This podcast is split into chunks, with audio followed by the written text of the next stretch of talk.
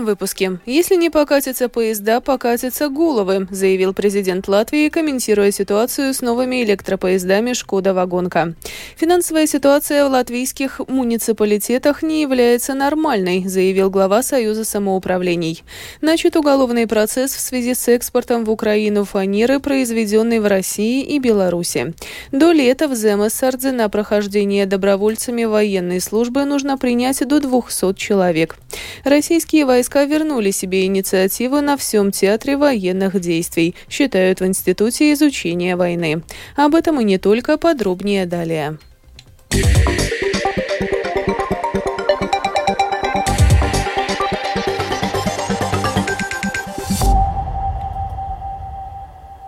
Если не покатятся поезда, покатятся головы. Такое заявление в социальной сети X, ранее Twitter, недавно сделал президент Латвии Эдгарс Ринкевичс. Проблемы с новыми электропоездами возникли сразу же после начала их эксплуатации. В связи с возникшим скандалом в отставку ранее ушел весь совет компании Passenger Wilsons. Что обсуждалось и какие выводы были сделаны после сегодняшних переговоров президента Латвии Эдгарса Ринкевичса и министра сообщения Каспарса Бориса Бришкинса в сюжете Михаила Николкина. После переговоров с президентом Латвии Эдгарсом Ренкевичем, которые продлились более часа, министр сообщения Каспарс Бришкинс «Прогрессивные» заявил, что самое главное сейчас, чтобы поезда курсировали без задержек. Бришкинс рассказал президенту, что новые поезда вводятся в эксплуатацию в новом порядке. После устранения неполадок проводятся динамические проверки поездов, и только после этого поезда постепенно вводят в оборот. В компании пассажиру Вилтенс рассказали, что «Шкода Вагонка» после устранения неисправностей возвратила все поставленные Латвии к этому моменту поезда. Всего это 17 составов, для перевозки пассажиров доступны 12 из них. Однако реально курсирует меньшее число поездов, его в компании пообещали уточнить позже. В любом случае это означает, что перевозить пассажиров могут 70% новых составов. Напомним, что к 9 марта «Шкода» обязалась обеспечить готовность 95% поездов. Послушаем, что об этом говорит министр сообщения Каспарс Бришкинс «Прогрессивные».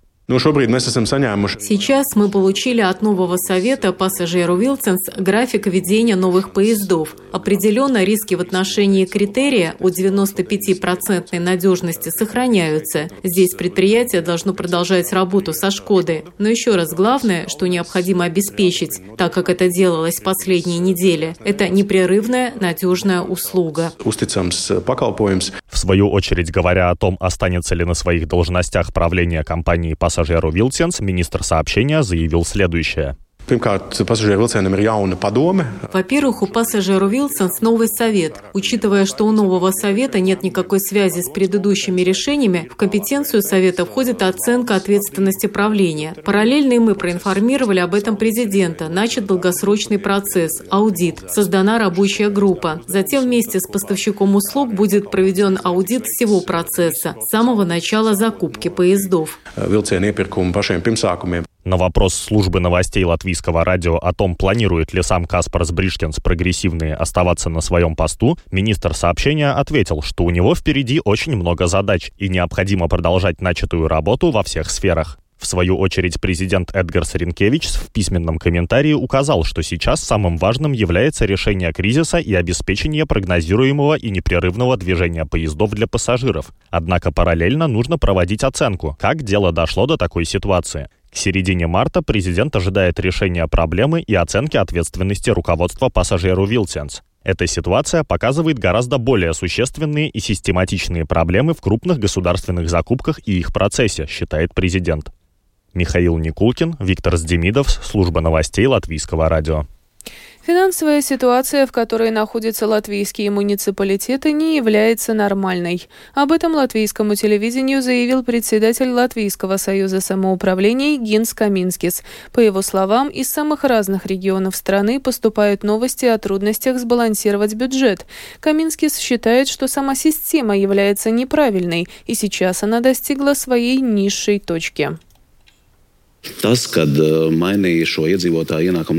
То, что изменили пропорцию подоходного налога с населения с 80 до 75 процентов не в пользу самоуправления, то, что снизили налоги на природные ресурсы, на азартные игры, то, что наложили дополнительные обязанности, например, по содержанию полиции самоуправления, вытрезвителей, вопрос обеспечения питания, что легло на плечи самоуправлений. То есть финансирование снижено, а обязанности намного намного больше. Таким образом, реальная ситуация такова, что только при помощи кредитов больше развиваться невозможно. И это все доказывает, что ранее принятые решения не были правильными. Ситуация, когда кредитiem vien vairs attīstīties nevar, ir pierādījusi to, ka lēmumi iepriekš nav bijuši pareizi. План по ограничению теневой экономики, одобренный правительством в январе этого года, предусматривает, что кредитные учреждения раз в квартал должны будут предоставлять в службу госдоходов информацию о внесении и снятии денег из банкоматов при превышении определенной суммы. Данный порог еще не определен. Сейчас коммерческие банки обязаны раз в год сообщать в СГД о клиентах, оборот которых превышает 15 тысяч евро. Новые требования латвийскому радио прокомментировала экономист Светбанка Лива Зоргенфрея. Мы пока еще не знаем точно, каков будет этот порог и что это будет означать. Но что касается данных о взносах, то черт кроется в деталях. Если мы проводим быстрый анализ, то видим отдельные сигналы, которые могут рождать вопросы о вовлечении в теневую экономику.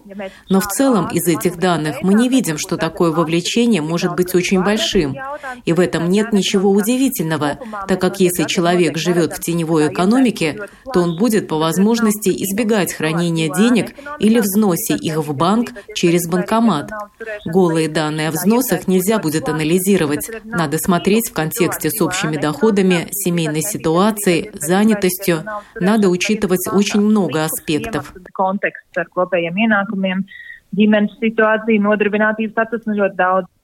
Помимо борьбы с теневой экономикой, для введения упомянутой меры есть также объективные причины, касающиеся оборота наличных денег, считает член правления Ассоциации финансовой отрасли Янис Бразовскис nevienmēr tas liecina vai ir saistīts ar ēnu ekonomikas. Это не всегда свидетельствует о теневой экономике. Мне кажется, что очень важно подчеркнуть, что взносы наличных через банкоматы распространены среди малых и средних предприятий, которым удобнее и выгоднее в своих, например, маленьких магазинчиках доходы инкассировать самим и затем сдавать эти деньги в банкоматы, а не привлекать какого-то внешнего оказателя услуг, которые профессионально оказывают услугу инкассации. В этом случае под всем этим простая экономика и простая математика. Надо работать с теми случаями, где есть какая-то злонамеренность, чтобы не было так, что мы по периметру пересчитаем всех, у кого есть легитимные и чисто экономические соображения, почему они делают взносы наличных в банкоматах leģitīmi un tīri ekonomiski apsvērumi, kāpēc viņš veic šos skaidrus naudas iemaksas банкомата. Служба государственной безопасности Латвии начала уголовный процесс о нарушении санкций Евросоюза в связи с экспортом в Украину фанеры, произведенной в России и Беларуси. 22 февраля по подозрению в нарушении санкций ЕС служба госбезопасности провела уголовно-процессуальные действия на нескольких объектах в Валмере. Украинцам обещают возвращать так называемый кэшбэк или наличные деньги за приобретение товаров и услуг отечественного производства. В правительстве анонсировали программу и обещают запустить ее в этом году. Подробнее в сюжете нашего специального украинского корреспондента Оксаны Пугачевой. В Украине разрабатывают ряд программ и инструментов для помощи украинскому предпринимателю, а также с целью оставить украинские деньги в Украине. Одна из программ «Покупай украинское». Ее анонсировал президент Украины Владимир Зеленский на всеукраинской экономической платформе «Сделано в Украине». Суть программы заключается в возврате части денег за покупку определенных типов произведенных в Украине товаров и услуг. Президент Зеленский называет программу такой, которая которая популяризирует товары украинского производства и способствует работе украинских денег на Украину. Наше завдання, щоб українські гроші залишились в Україні. Наша задача, чтобы украинские деньги остались в Украине и работали в Украине. Это налоги, это зарплаты наших воинов, это возможности нашего государства, в том числе и оборонные. Уже готовятся параметры украинского кэшбэка, финансовые и технические. Увеличение потребления отечественной продукции должно помочь преодолеть последствия войны, восстановиться и быть конкурентоспособным в мире. Товары, за которые украинцы смогут получать кэшбэк, промаркируют, а деньги за их приобретение будут возвращать на специальную банковскую карту.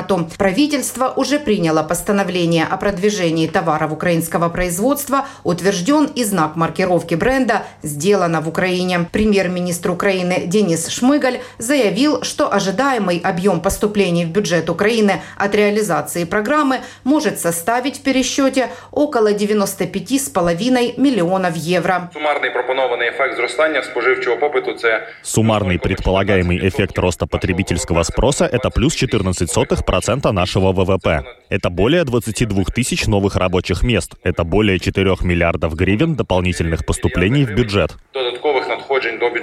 В украинском правительстве заявляют, что продолжают активно трудиться над программой, разрабатывают ее технические и финансовые параметры. Программу планируют запустить в работу уже в этом году. Оксана Пугачева, специальный украинский корреспондент служба новостей Латвийского радио.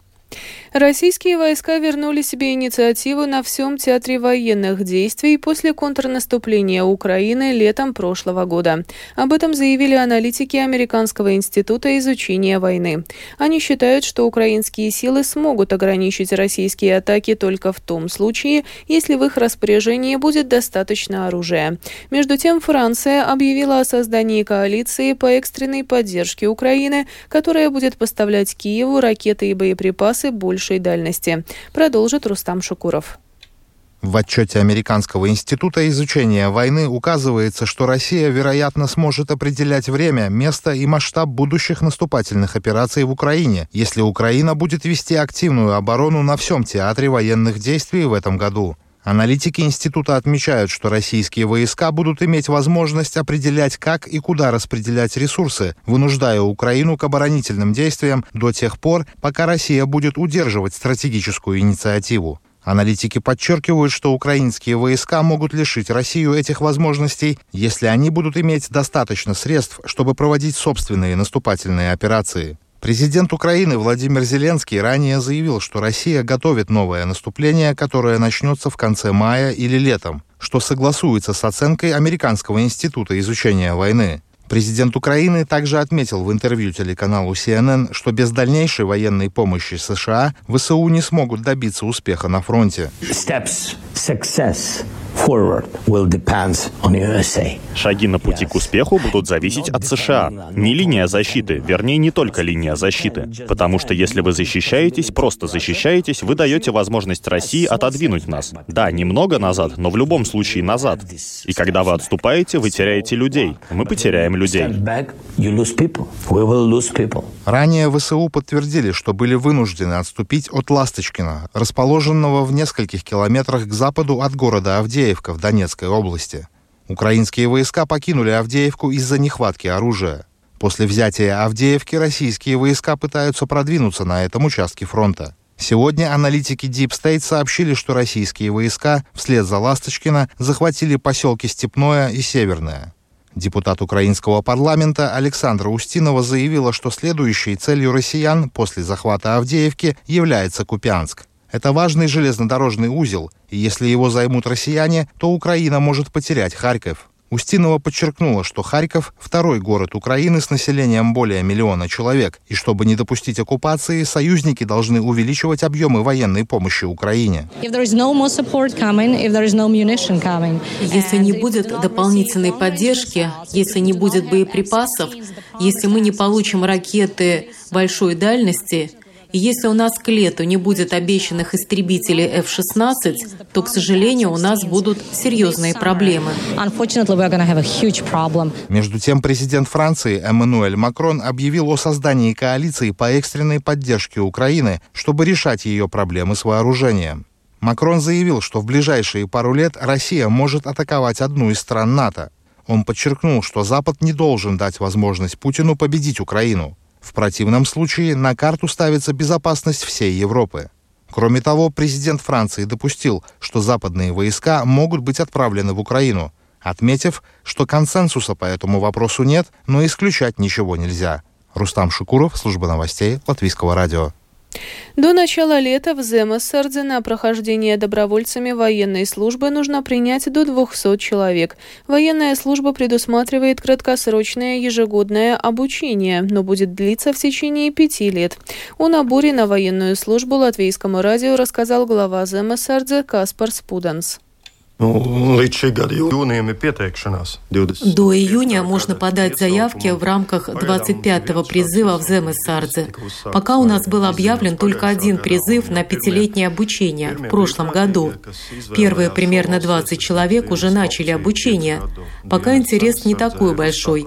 Я на это не смотрю негативно, так как сейчас есть выбор между двумя опциями – службой 11 месяцев или более эластичной, но в течение 5 лет.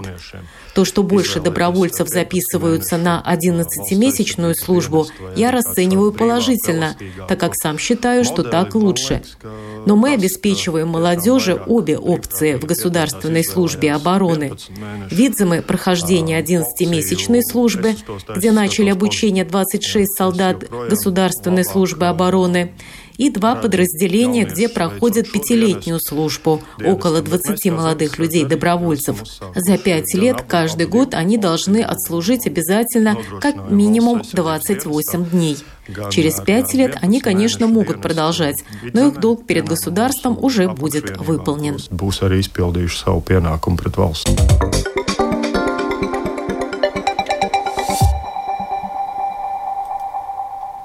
И еще немного о событиях в нашей стране. С завтрашнего дня в Риге будет возобновлено движение пятого трамвая по основному маршруту Ильгюцем-Смилгравис. При этом будет закрыт маршрут автобуса 5Т. Предприятие «Латвия Свалсцели» информирует, что под воздействием оттепели и осадков на дорогах на всей территории страны образовалась распутица. В связи с этим введены ограничения по массе транспорта свыше 10 тонн более чем на 700 участках грунтовых дорог. С сегодняшнего дня жителям Риги запрещено находиться на льду водоемов и прибрежных вод на административной территории столицы. Как указали в Рижской думе, учитывая текущие погодные условия и метеорологические прогнозы, на водоемах на административной территории города может быть недостаточно прочный слой льда, и находиться на нем опасно.